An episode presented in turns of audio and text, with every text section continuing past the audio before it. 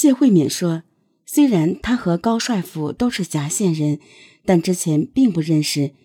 二零一三年四月份，通过拉货，他们才认识的，才知道都是夹县老乡，并且谢慧敏还把高帅府介绍给丈夫谢慧松认识。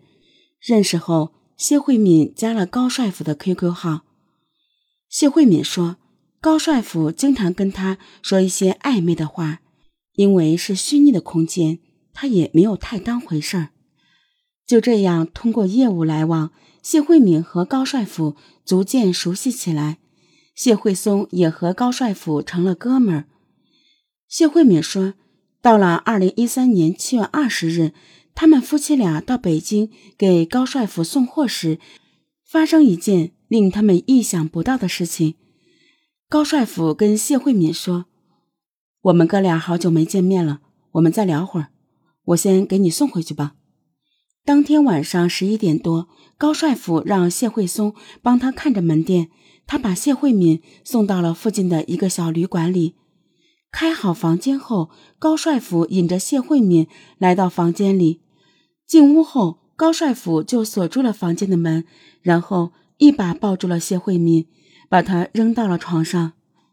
一边胡乱亲吻他的脖子，一边说：“自从见了他第一面开始，就喜欢上他了。”随后就强行和他发生了关系。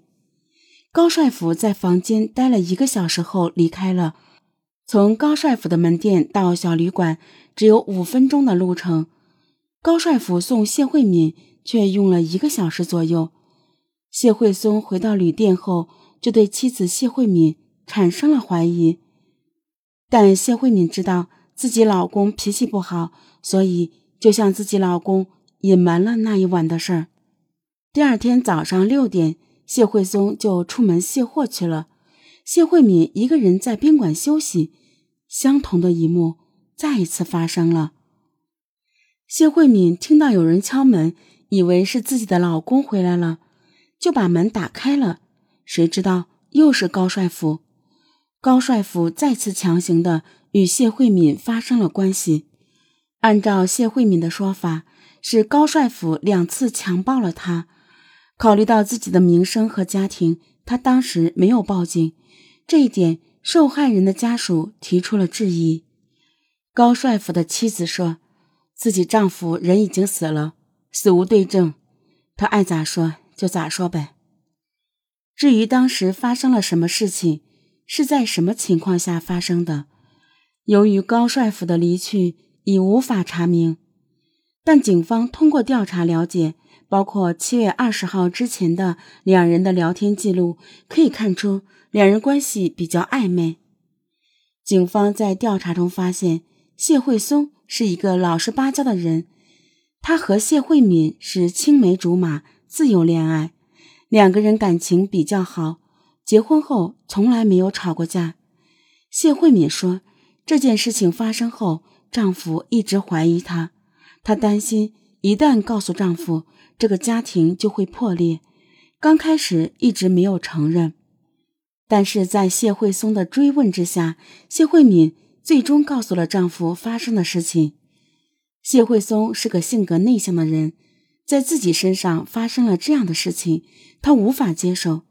他觉得这口气实在咽不下，就跟谢慧敏说：“你把他约出来，咱们教训他一顿。”为了保全自己的家庭，谢慧敏就在七月二十号凌晨用手机 QQ 给高帅府发了一个短信，把他约到了郑州。谢慧松事先躲藏在门后，高帅府进房间后，谢慧松二话不说，拿一个锤子。